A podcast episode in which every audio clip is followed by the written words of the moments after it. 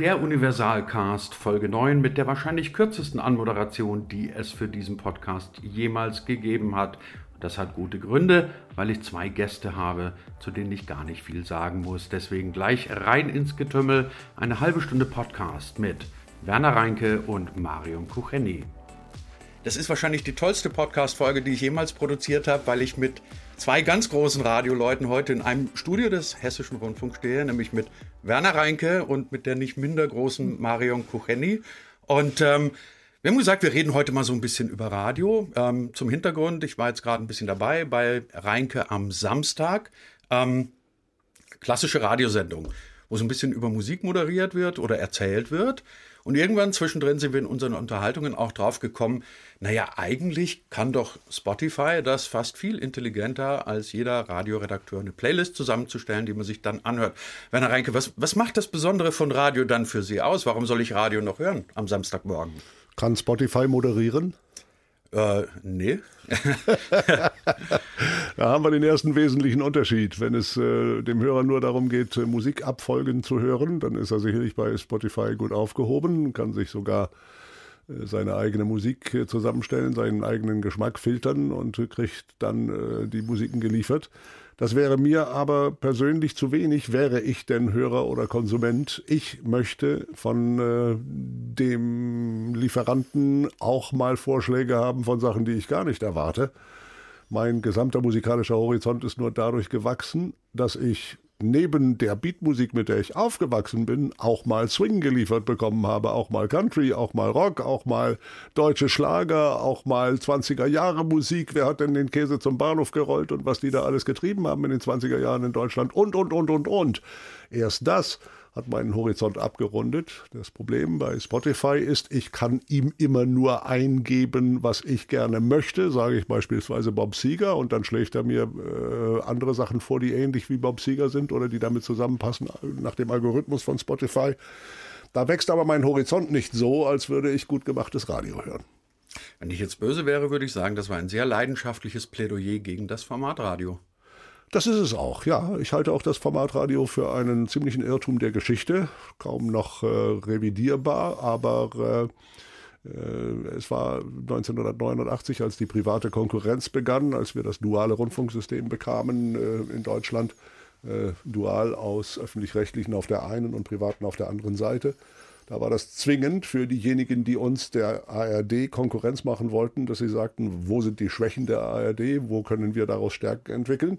Die Schwächen der ARD lagen damals darin, ähm, keine Popmusik zu spielen oder wenig Popmusik zu spielen, nur in ein paar ausgesuchten Sendungen. Also haben man, hat man damals im Privatradio gesagt, na gut, dann spielen wir nur Popmusik und dann kommen die Leute schon und dann sind die Leute auch gekommen. Nun war die Frage, wie ist historisch die ARD mit dieser Erkenntnis umgegangen? Richtig wäre gewesen, äh, dass die ARD gesagt hätte, wir besinnen uns auf unsere Stärken. Ja, wir spielen auch Popmusik, aber unsere Stärke liegt ganz besonders in unserem Korrespondentennetz, unsere Stärke liegt in unserer Informationskraft. Und daraus machen wir die Tugend der äh, ARD-Sender und begeben uns in den Wettbewerb. Sie haben das Gegenteil im Wesentlichen gemacht. Sie haben gesagt, oh, die private Konkurrenz macht ja dolle Sachen. Das wollen wir auch. Wir holen die Leute von der privaten Konkurrenz und lassen sie bei uns Chef werden. Ja. Rausgekommen ist dann eine Variante der Privatsender im Wesentlichen. Ich übertreibe zum äh, Zwecke der Verdeutlichung ist äh, die, die, das Privatradio mit anderen Mitteln geworden und erst zu spät hat man sich besonnen auf die äh, Qualitäten und Fähigkeiten der ARD. So langsam aber sicher beginnt ein Umdenken. Aber ja, ich halte das Formatradio nicht insgesamt für einen Fehler. Ich halte es durchaus für richtig dass man äh, es schafft, mit dem Computer zunächst einmal ein Tagesprogramm auszulösen. Dass man auf den Knopf drückt und es erscheint ein schon mal manierliches Programm. Das ist völlig in Ordnung. Aber danach muss man eingreifen ins Programm und muss man äh, sendbares Programm daraus machen. Das wird heutzutage für meine Begriffe zu wenig gemacht. Marion, du moderierst bei einem Formatradio, was überhaupt nicht despektierlich gemeint ist. Du müsstest doch jetzt eigentlich dem Kollegen Reinke heftig widersprechen. Nein, das kann ich nicht. Ehrlich kann ich das nicht. Ich glaube, dass eine gewisse Struktur wichtig ist und dass sie auch notwendig ist, ja. um auch eine Wiedererkennbarkeit herzustellen, natürlich auch, um so eine Art Corporate Identity zu schaffen. Das glaube ich wohl. Aber ich glaube, dass man sich auch immer wieder außerhalb stellen muss, dass man Format auch gezielt brechen muss, um Aufmerksamkeit zu generieren natürlich und auch um zu zeigen, wir sind wirklich flexibel. Also wir können auch gerne auf das eingehen, was ihr, ihr als Publikum, ihr als Hörerschaft wollt, was euch bewegt, vielleicht auch was uns bewegt und was eben nun mal nicht innerhalb dieser starren Strukturen einfach so eingepflegt werden kann. Ich sage immer, der Plan kann ja gut sein und er kann auch vorgegeben sein, die Struktur kann vorgegeben sein, aber die Struktur weiß nicht, wie sich das konkrete Radioprogramm in genau diesem Moment nicht nur für denjenigen, der es macht, sondern auch für diejenigen, die zuhören, anfühlt. Dafür sind die Menschen zuständig und dafür sind die Menschen gut. Und äh, wenn ich das noch so sagen darf, also für mich ist die Einzigkeit die Einzigartigkeit des Radios auch darin begründet, dass Radio es schafft, ein Gemeinschaftsgefühl herzustellen. Und ich glaube, das ist auch die große Chance, die Radio hat im Vergleich mit allen Streaming-Portalen und mit allen digitalen Diensten. Das Radio das kann, dieses Lagerfeuergefühl zu, in, zu vermitteln. Und ich glaube, darauf sollten wir bauen und darauf sollten wir uns auch in unserer Art Musik anzubieten stärker konzentrieren. Weil, wie Werner schon sagte, keine Streaming-Plattform schafft es, mir irgendwas vorzustellen, was ich nicht möchte. Da funktionieren Algorithmen Algorithmen. Und da funktioniert das, was ich vorgegeben habe. Und das wird bedient. Da bewege ich mich in meiner eigenen Musikblase. Und äh, das Schöne ist doch, mit jemandem zusammenzusitzen und zu sagen, du, ich habe was gehört. Das ist nicht vielleicht unbedingt dein Musikgeschmack und das, was du kennst, aber ich finde das ganz toll. Hörst dir mal an. Und Radio kann das. Und ich finde, auf diese Stärken müssen wir uns besinnen und müssen die auch in Zukunft viel stärker herausarbeiten. Und dann mache ich mir gar keine Sorgen um die Zukunft des Radios. Aber das Erstaunliche ist doch, ähm, man kriegt ja immer gerne so als Totschlagargument Argument gesagt, der Hörer, wer auch immer das sein mag, der Hörer will das so oder er will es nicht. Ähm, aber ist, hält man da einen Hörer nicht eigentlich für ein bisschen dumm, wenn man sagt, ich überfordere ihn, wenn ich eine Heavy Rotation habe, die mehr als 60 Songs hat und ähm, das Programm ist jeden Tag erwartbar gleichförmig? Also wäre es nicht gerade diese Individualität, mit der man den Hörer wieder glücklich macht? Ich glaube, mm, dass du grundsätzlich recht hast mit dem, was du sagst. Also man darf sich nicht den Hörer vorstellen und sagen, du bist überfordert, wenn du mehr als die zehn bestgetesteten Titel am Tag hörst. Gleichwohl muss man es aber schaffen, als Radioprogramm, das eben auch wirtschaftlich arbeiten soll. Und auch das müssen wir ja als öffentlich-rechtliche. Wir müssen es schaffen, äh, eine, eine Basis zu finden, bei der möglichst viele Leute sagen können, ja, das kann ich gut hören. Ja, also wir müssen versuchen, wir müssen versuchen, den Geschmack möglichst vieler Menschen einzufangen. So. Und wenn wir diese Basis haben, dann können wir auch immer mal wieder sagen, so jetzt passiert was ganz Außergewöhnliches. Würden wir uns nur auf äh, unseren individuellen Geschmack verlassen oder sagen, hier, wir machen total, was wir wollen, dann würden wir wahrscheinlich tatsächlich unheimlich viele Menschen abschrecken. Das ist eine gewisse Gratwanderung. Aber ich glaube, man, man kann sich bewegen innerhalb eines gewissen Korridors, ohne dass man zu sehr auf die eigene oder auf die andere Seite schwenken muss. Also ohne, dass man sagen muss, oh, wir haben solche Angst, dass wir da irgendjemanden verschrecken können, vielleicht mit einer, mit einer Heavy Metal Nummer, ja, dass wir dann sagen, nein, das können wir nicht machen. Dann schalten alle Leute weg. Aber wir können auch nicht einen Einheitsbrei anbieten, bei dem man sagt, ey, die habe ich jetzt aber schon 130 Mal gehört, diese Titel, ich kann nicht mehr. Ja, also innerhalb dieses Korridors muss man sich bewegen. Das kann ein intelligentes Musikprogramm, das können ambitionierte Musikredakteure, da mache ich mir gar keine Sorgen drum. Man muss manchmal ein bisschen mehr Mut haben, das auch zu tun. Für die nächste Frage muss ich was tun, was im Format Radio wahrscheinlich strikt verboten wäre, nämlich ich muss ein bisschen Anlauf nehmen. Ähm, oh. Ja, aber im Podcast kann man das ganz super machen, weil dort hat man geduldige Digital-Nerds, die wissen, das geht jetzt im Zweifelsfall ganz lange. Nein, also, um die folgende Frage zu stellen, muss ich ein bisschen ausholen. Ich habe ähm, Sendungen mit Werner Reinke gehört, da war ich 12, 13, 14, 15, ewig lange und dann habe ich ihn aus verschiedenen Gründen relativ lange nicht gehört. Trotzdem ging es mir immer so, wenn ich das Radio eingeschaltet habe und Werner Reinke war drauf, dann brauchte ich zweieinhalb Sekunden, ich wusste, es ist Werner Reinke, auch ohne irgendeinen Trailer. Und ähm, er rief mich gestern Abend an auf dem Handy und ich hörte nur die Stimme und er hätte gar keinen Namen sagen müssen. Er hätte sagen können, hier ist Müller. Und ich hätte gesagt, nee, nee, Sie sind Werner Reinke.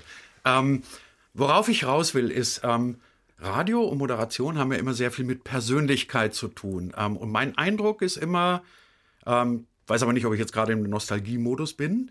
Moderatoren waren früher Persönlichkeiten. Heute habe ich das Gefühl, es gibt so eine große geheime unterirdische Moderatorenfabrik und dann kommen lauter Geklonte raus. Ähm, ob der jetzt Müller, Meyer, Huber oder vielleicht doch Reinke heißt, kann ich nicht mehr unterscheiden. Frage A, woran liegt's? Und Frage B, ähm, müsste man nicht viel mehr wieder auf diesen Persönlichkeitsfaktor beim Thema Radio oder überhaupt in Medien setzen, anstatt so vorgefertigte Massenware zu produzieren? Frage B, ja. Frage A ist ein bisschen komplizierter äh, zu beantworten. Ähm, dass dieser Eindruck entsteht, dass äh, geklonte Massenmoderationsware rauskommt, hat damit zu tun, dass die Moderatoren von heute möglicherweise alle dieselbe Schule durchlaufen haben. Das hat begonnen in, in, in Holland und das wird fortgesetzt jetzt bei allen möglichen Firmen. Die äh, Moderatoren suggerieren, so gehe Moderation und die gleich mal sagen, sag nie äh, das Wetter heute, sondern sag, oder sag nie, es regnet heute, sondern sag, sie brauchen keinen Regenschirm und so weiter. Diese ganzen, diese ganzen standardisierten Dinge werden dort äh, beigebracht. Es gibt sogenannte Stylebooks, die äh, rausgegeben werden von den einzelnen Hörfunkwellen. Darin steht, unsere Welle hört sich so und so an, wir sind sympathisch, wir sind nett, wir sind aber erwachsen, wir sind dieses und wir sind jenes. Das soll der alles im Kopf haben, der arme Moderator. Es gibt Wordings, es gibt Listen von Formulierungen, die vorgegeben sind. Sagen Sie bitte nicht dies, das klingt nach dem Sender sowieso, sondern sagen Sie es so, das klingt nach unserem Sender und so weiter und so weiter und so weiter.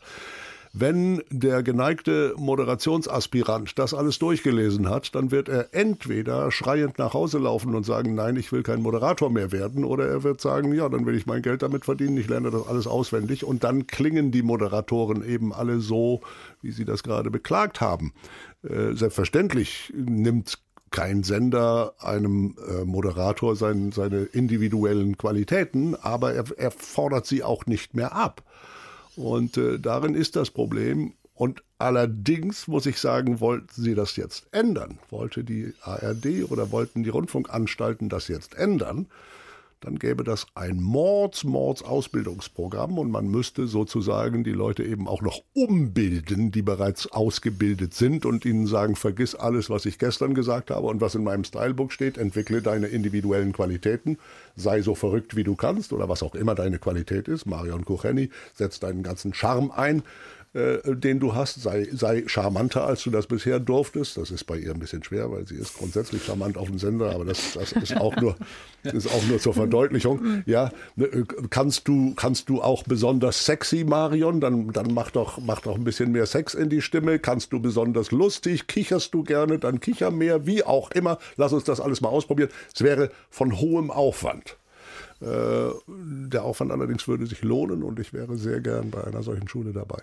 Es ist, glaube ich, in dem Zusammenhang, wenn ich das noch kurz ja, ergänzen klar. darf, ist es wieder, ist es wieder diese Problematik des über das Ziel hinausschießens. Ja?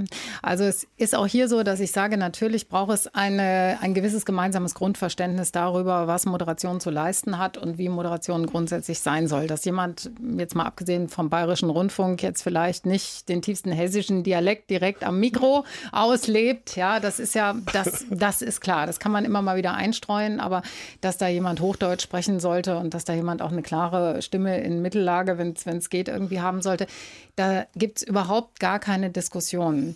Es ist aber mit diesen Stylebooks und mit diesen Vorgaben eben sehr in eine Richtung gegangen, die die Gefahr birgt, zu uniformieren. Und das ist das Problem. Und ich sage immer, mm, mm, das sage ich auch immer in allen möglichen Airchecks, der Mensch bindet sich an den Menschen. Natürlich können wir über, wir können über Wortlängen reden, wir können über den Einsatz von irgendwelchen Layout-Elementen reden, wir können über ein Musikformat reden. Aber der Mensch bilde, bindet sich auch beim Radiohören an den Menschen. Und er bindet sich nur an einen Menschen, von dem er den Eindruck hat, dieser Mensch ist authentisch. Der kann auch mal schlechte Laune haben. Der kann auch mal ein bisschen bissig sein. Der muss nicht immer absolut freundlich sein. Der muss auch noch nicht morgens um sechs super, super, super wach sein. Der kann auch mal sagen, ich habe heute Nacht ganz schön schlecht geschlafen. Und kannst mir glauben, da draußen werden tausende Menschen sagen, ich auch. So, und dann gehen wir aber trotzdem gemeinsam in den Morgen und wir nehmen uns alle an die Hand und jetzt gibt es ein bisschen gute Musik. Und schon ist eine Bindung und ist ein Gefühl da, das trägt. Ja, wo man nicht sagt, ich schalte nach fünf Minuten ab, weil da hat mir jetzt gerade die Musik nicht gefallen, sondern das das führt dazu, diese Moderatorenbindung und diese Persönlichkeitsbindung, die führt dazu, dass man sagt, okay, der Titel gefällt mir jetzt nicht so, aber ich bleibe dran, weil ich diesen Menschen mag und weil ich mich gerne von dem wecken lasse oder weil ich mich gerne von dem durch den Tag oder in den Abend bringen lasse. Und das ist was, was meines Erachtens in den letzten Jahren ein bisschen, wie Werner schon sagt, vernachlässigt worden ist. Spannender Aspekt, wenn wir über die Bindung an Moderatoren reden. Das hat ja immer ein bisschen auch mit Zielgruppen, mit Milieus etc. zu tun. Ähm, jetzt erleben wir ja gerade durch die Digitalisierung von Medien immer mehr, dass äh, sagen wir, die Märkte fragmentieren, also dass es immer schwieriger wird, alle Menschen unter eine Welle zu bringen. Könnte es also A sein, dass entweder der HR künftig nicht drei, vier, fünf Radiowellen bräuchte, sondern 17?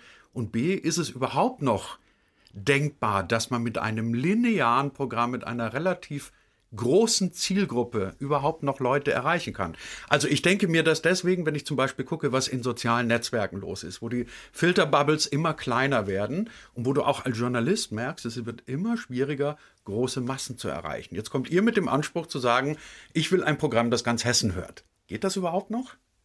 Ja, sicher geht das. Ähm, wiederum, das, was ich eben schon mal gesagt habe, ich, ich erinnere mal an, den, an, einen großartigen Mann, der hieß Wolfman Jack. Der Mann war in Amerika so originell, so einzigartig und so erfolgreich, dass er über die ganze Welt seine Programme verkauft hat, bis hin hier nach Europa über AFN und was weiß ich alles. Der, den Mann hat es gar nicht interessiert, äh, ob er in Hessen gehört wird oder der wurde in der ganzen Welt gehört, weil er so originell und weil er so einzigartig ist. Selbstverständlich geht es nicht mit dem vorhin von uns zitierten Einheitsprogramm und den Einheitsmoderatoren äh, alle Menschen anzusprechen. Das geht nicht. Äh, und es ist auch überhaupt nicht notwendig, dass der Hessische Rundfunk 17 Programme haben soll. Warum sollte er die haben? A, kann er sich das ohnehin nicht leisten, aber B, warum sollte er 17 Programme haben? Warum sollte er sich so diversifizieren? Dann wird er nicht mehr einzigartig, sondern immer beliebiger. Ähm, insofern kann man selbstverständlich ganz Hessen erreichen mit einem originellen, originären Programm. Und ohne jedes Problem. Und man braucht dazu keine 22 Wellen oder 17 Wellen. Und ich denke, weil du lineares Programm sagtest, ja, linear plus. Plus all das, was, ähm, was es ansonsten an Möglichkeiten gibt. Also ich denke, wir haben in jahrelang ein bisschen, vor allen Dingen hier in den öffentlich-rechtlichen Rundfunkanstalten, vor der Furcht gelebt der Digitalisierung und all dessen, was diese Digitalisierung mit sich bringt. Ich empfinde das als großen Gewinn. Also ich würde sagen, natürlich ist das lineare Programm auch nach wie vor die Basis. Aber alles, was wir äh, drumherum bauen können, sei es Podcast oder Streamen oder ähm, soziale Medien wie Facebook, Twitter, Instagram, alles Mögliche, all das aufnehmen und sagen, wir bespielen auch diese Plattformen, wir nutzen auch diese Ausspielwege, um zu sagen, wir haben ein multimediales Angebot, dessen Basis natürlich auch weiterhin das lineare Programm ist. Mhm. Aber alles andere muss einfließen. Und ich finde, diese Offenheit zu zeigen und diese Offenheit auch zu entwickeln, und ich bin auch zuversichtlich, dass mit den neuen Generationen von Radiokollegen, die damit eben auch aufgewachsen sind, dass da auch eine ganz andere Offenheit da äh, und auch eine ganz andere Leichtigkeit äh, Einzug halten wird, finde ich, das ist eigentlich eher eine Chance als eine Bedrohung. Ja, ja. und egal, egal ob du es magst oder nicht, du magst es nun, Gott sei Dank. Ich mag es auch, aber andere mögen es nicht mögen. Aber, aber da geht es lang. Da geht's lang. Das wird nicht zu vermeiden sein. Und, und irgendwelche rückwärtsgewandten äh, Ziele oder so sind völliger Quatsch. Ja, wobei das Interessante ist, weil Sie haben ja vorhin auch nochmal das Thema Schule angesprochen. Ähm, also immer wenn ich mit Journalisten, Schülern, Studenten oder sonst was rede, dann sagen die erstmal alles das, was Sie auch gesagt haben, nämlich da geht der Weg hin, es wird multimedial werden. Ja, ja, sicher. Und wenn ich dann heute den durchschnittlichen Journalistenschüler frage, wo er hin möchte, dann sagt er zur Zeit oder zum Spiegel und dort will ich Print machen und nichts anderes. Wenn ich mit ähm, TV-Kollegen rede, dann habe ich immer den Eindruck, aber deren größtes Ziel und deren Erfüllung ist es immer noch, vor der Fernsehkamera zu stehen. Ja, ähm, also ist das nicht so ein eklatanter Widerspruch? Nee, überhaupt, überhaupt nicht. Sie haben vorkonditioniertes Publikum. Äh, die kommen, ja, die kommen ja daher, um sich über das zu unterhalten. Wenn Sie irgendeinem Durchschnittsbürger auf der Straße dieselben Fragen stellen würden, dann würde sich das ganz anders anhören. Siehe die Riesen äh, Fernsehgemeinde, die sie in YouTube sehen und so weiter und so weiter. Das heißt, die kommen natürlich zu Ihnen, um, um etwas zu lernen über Printmedien und über, über die klassischen Medien. Ähm, ich glaube, die Antwort auf der Straße würde ganz anders ausfallen und würde viel diversifizierter sein als hier. Ich glaube, dass es inzwischen genauso erstrebenswert ist, einen eigenen YouTube-Kanal zu haben, wie zur Zeit zu gehen oder wie, wie zur, zur Rundfunkstation zu gehen. Und das, ist, und das ist in Ordnung so, das ist richtig so, und da geht es lang, das können wir ohnehin nicht ändern, also werden wir, wie Marion eben gesagt hat, werden wir damit leben müssen, sollen und hoffentlich gerne damit arbeiten. Aber das Lustige ist doch, wie stark dieses Image ist und wie stark diese Marken sind. Ne? Also wie stark ja, ja. zum Beispiel äh, äh so, ein, äh, so ein Format wie äh, so ein Printformat wie die Zeit oder der Spiegel sind und wie also und wie attraktiv es immer noch ist, vor einer Fernsehkamera zu stehen oder wie attraktiv es ist, ein solches Radiostudio zu betreten und vor einem Mikrofon zu stehen. Das mhm. merke ich auch bei jeder Besuchergruppe, die hier reinkommt. Das können ganz junge Leute sein, die also den, den Kopf nicht von ihrem Smartphone hochkriegen. Auf einmal stehen sie in einem Radiostudio und sind also voll Ehrfurcht und Bewunderung. Also das hat immer noch eine ganz starke Anziehungskraft, auch tatsächlich über die Generationen hinweg. Und auch das, muss ich sagen, macht mir ein bisschen Mut, dass ich denke, also das Image, die Marke und auch das Positive, was man damit verbindet, das hat offenbar Bestand. Ja, du kannst auch das Faszinosum, dass das, was jetzt hier getan wird, simultan und sofort abgehört werden kann und sofort von einer großen Anzahl von Menschen äh, begleitet wird. Das kannst du nicht loswerden und das wirst du nicht los, indem du dich vor, deine, vor dein Handy stellst und ein YouTube, äh, eine YouTube-Aufnahme machst, die du dann hundertmal ändern kannst oder so. Das ist übrigens auch das, wo ich denke, auch das ist äh, die Einzigartigkeit des Radios, ist live zu sein. Ganz ja. oft live zu sein, was ja. das Fernsehen gar nicht kann. Aus den verschiedensten Gründen live zu sein und dabei zu sein. Du brauchst nur die Ohren, du brauchst nicht die Augen. Ja. Also es ist, äh, also Radio ums Radio, sowieso mein liebstes Medium, das ist das Allertollste, was man überhaupt machen kann. Also darum mache ich mir, wenn man das erkennt, wenn man das erkennt, wie man sich ändern muss, um mitzuschwimmen in diesem neuen, in diesem digitalen Strom und in diesem neuen Zeitalter, mache ich mir darum gar keine Sorgen eigentlich.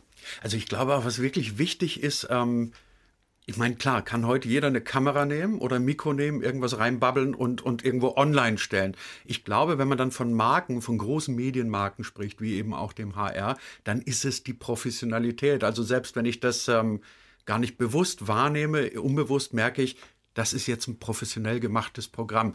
Ich glaube, das ist auch ein Punkt, auf den man als, als, als Journalisten oder als Radiomacher noch viel stärker setzen muss, dass man sich dort absetzt gegenüber all denen, die halt irgendwas in die Welt pusten, oder? Ja, stell dich breitbeinig auf, lerne nicht nur Journalismus, lerne, lerne, lerne sprechen, lerne, äh, lerne lesen, lerne, lerne identifizieren, lerne interpretieren.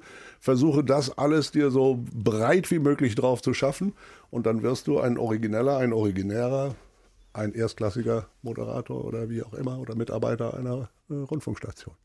Kann das trotzdem sein, dass wir, also ich, ich auch da bin ich mir nicht sicher, ob das jetzt nicht einfach schon wieder Nostalgiemodus ist, aber ab und zu, wenn ich so mit ähm, jungen Nachwuchsjournalisten zu tun habe oder auch Nachwuchsmoderatoren, dann habe ich das Gefühl, die haben teilweise eklatante Probleme mit der Rechtschreibung ja. oder auch mit Allgemeinwissen. Also ja.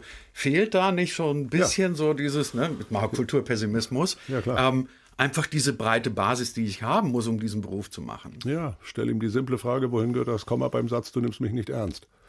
Dass, dass du gleich die Spreu vom Weizen trennen kannst. ja, ich glaube, da muss man auch, also ich sage mal, man muss, was die Auswahl angeht, nach wie vor hart sein. Also um einfach auch zu zeigen, wir haben Standards und diese Standards müssen erfüllt werden. Die, diese Standards sind gerissen, teilweise natürlich auch in der Bildung und der Ausbildung dieser Leute. Es ist ja nicht so, dass sie nicht rechtschreiben wollen oder dieses Allgemeinwissen nicht besitzen, weil sie es nicht wollen in den allermeisten Fällen, sondern weil ihnen das nicht auf vernünftige Art und Weise nah, nahegebracht und beigebracht worden ist ist. Und aber dann zu sagen, eben auch als öffentlich-rechtliche Rundfunkanstalt, das ist unser, das ist unser Niveau, das ist unser Anspruch, da gehen wir nicht drunter. Ja, ja das, äh, das äh, setzt ja auch gewisse Standards. Und ich finde, da kann man ruhig selbstbewusst sein und mit dem Auftrag, den wir haben und um den wir auch jetzt wieder öffentlich diskutieren und teilweise auch ringen müssen mit gewissen politischen Kräften, ähm, müssen wir sagen, ja, wir sind hier sozusagen der Ort und der Punkt, an dem man nicht unausgebildet oder mit einer schlechten Ausbildung kommen kann und der Verrohung des Tons in, äh, in, in, Facebook und, und äh, Twitter und all überall musst du entgegenwirken. Und wir sind die Instanz, die dagegen wirken kann. Wenn nicht wir, wer dann sonst? Äh, alles das, was man bei den ganzen Postings in den sozialen Medien erlebt, äh, das ist ja teilweise allerhöchst gruselig. Äh, und wir sind diejenigen, die die, die die Kultur hochhalten müssen hier. Und das können wir am besten, indem wir als Vorbilder so formulieren, dass es druckreif ist und als, wenn wir als Vorbilder den Geschmack setzen und den, die Pace setzen dafür. Dafür dann, sind wir da. Dann würde ich Sie gerne beide beim Wort nehmen. Ähm, ich meine, Sie wollten eine Schule gründen und wir reden immer davon, was man alles. Wir sollten hier mal live und air tatsächlich sagen, ähm, Lasst uns mal darüber nachdenken, wie man das praktisch machen kann. Weil, ja. also das treibt uns ja, glaube ich, letztendlich alle um. Und äh, man befindet sich bei dem Thema ja so ein bisschen im man müsste eigentlich Modus und am Ende sagt man aber, keiner hat es gemacht. Ja, ähm, ich, kann, ich kann Ihnen sagen, wie man es macht und wo man anfangen muss. Ja, dann äh, setzen wir uns doch zusammen. Ja, Sie können, Sie können, ja, ich sage Ihnen aber gleich mal das Problem, wo es losgeht. Sie können selbstverständlich eine Schule aufmachen und Sie können selbstverständlich intelligente, hochoriginelle Moderatoren heranbilden, so wie wir, meinetwegen Marion und ich als Dozenten, wie wir uns das vorstellen. Das Problem ist, bevor Sie das machen, müssen Sie Abnehmer finden für die Absolventen. Ja. Da müssen Sie anfangen. Bringen Sie mir die ARD und ZDF-Intendanten und bringen Sie mir die, äh, die Privatradiochefs, die dann sagen, jawohl, ich suche hochoriginelle, originäre, ich nehme in Kauf, dass, dass das möglicherweise bei der Hörerschaft zu Aufständen führt und was weiß ich, aber ich nehme den ab und ich sorge dafür, dass der leben kann. Wenn Sie die finden, dann lassen Sie uns eine Schule aufmachen. Okay, ich gehe auf die Suche. Erst, aber in dieser Reihenfolge. Okay, ich gehe auf die Suche, ich verspreche es. ja. ähm, zwei Sachen noch ganz kurz. Ähm, das eine, ein kurzer Ausblick, wenn ihr jetzt mal beide fantasieren würdet. Ihr habt jetzt die Chance, fünf Jahre lang den hessischen Rundfunk oder eine, eine Sendeanstalt eurer Wahl so umzubauen, so zu konfigurieren, dass ihr sagt, das ist meine Zukunftsidee für Radio der Zukunft. Wie sehe das aus? Ihr dürft völlig rumspinnen. Und Geld spielt keine Rolle. ja, frommer Wunsch. Ich meine, äh, da kann man im Grunde kann ich nur das zusammenfassen, was die ganze Zeit, was wir die ganze Zeit schon als äh, erstrebenswert hier betrachtet haben. Das wäre eine Rundfunkanstalt, die äh, in jeder Stunde ein anderes Individuum, einen, einen anderen authentischen Menschen präsentiert mit eigenen Qualitäten nur die musste, wie, wie gesagt, irgendwo herkriegen. Dann würde ich einen Sender machen, der von morgens bis abends nur Spezialisten beschäftigt, die höchst äh, toll auf irgendeine Art und Weise sind. Und das, wie schon vorhin gesagt, von sexy bis, bis äh, hochintelligent, von witzig bis informativ und was sie sich alles an Qualitäten noch einfallen lassen können. Das wäre ein 24-Stunden-Programm, das ich dann machen würde. Also 24 Stunden finde ich schon mal gut. Und mein, also mein ideales Radioprogramm, das wäre ein Programm, das äh, ähm, eine, eine wirklich fundierte, seriöse Informationsbasis hat und auch bietet, mhm. mit Inhalten, die äh, selbst recherchiert sind, mit Inhalten, die politisch diskutiert werden. Also ein Radio, das auch versucht, Gesellschaft und auch ähm, Politik nicht nur abzubilden, sondern auch zu durchdenken, das Meinungsbilden sein kann, zumindest dazu beiträgt und Denkanstöße liefern kann. Und musikalisch wäre das ein Radio, das immer wieder neue Impulse setzt, das sich zwar auf einer gewissen Basis bewegt und der man sagen kann, das finden wir alle gut, was wir da hören, ganz grundsätzlich, aber das immer wieder Impulse liefert und auch intelligente Impulse liefert und ein Radio, in dem echte Menschen spürbar sind. Menschen, die sich eben auch mit ihrer Hörerschaft nicht nur identifizieren, sondern auch austauschen und auch beständig austauschen. Und im besten Fall ist das ein, ein, ein korrespondierendes System zwischen den Machern und denjenigen, die äh, dieses Radioprogramm hören und auch ein lebendiger Austausch, der hoffentlich auf beiden Seiten dazu beiträgt, dass äh, man immer besser und immer origineller und immer netter wird. Und ähm, ich würde mir eigentlich wünschen, das ist ein Radioprogramm, von dem Leute sagen, das gehört zu mir und das gehört zu meinem Leben. Und dann hätten wir alles richtig gemacht. Und dann wäre das für mich das Radioparadies. Und ich werde mich bei der Intendantin Kucheni als Programmdirektor bewerben. Sehr gern. Vergessen Sie nicht, dass Sie noch eine Beraterfirma organisieren müssen. Das, ohne das geht es gar nicht. Jede Wette, dass es ohne die geht. Das war das böse B-Wort. Jede Wette.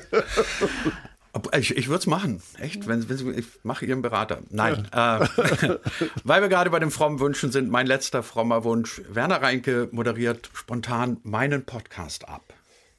Das, meine Damen und Herren, war die Sendung Sinnloses leicht gemacht mit den Gästen Marion Kocheni und Werner Reinke Intelligenteres beim nächsten Podcast. Ganz vielen Dank an euch beide. Vielen Dank. Sehr gerne. Danke auch.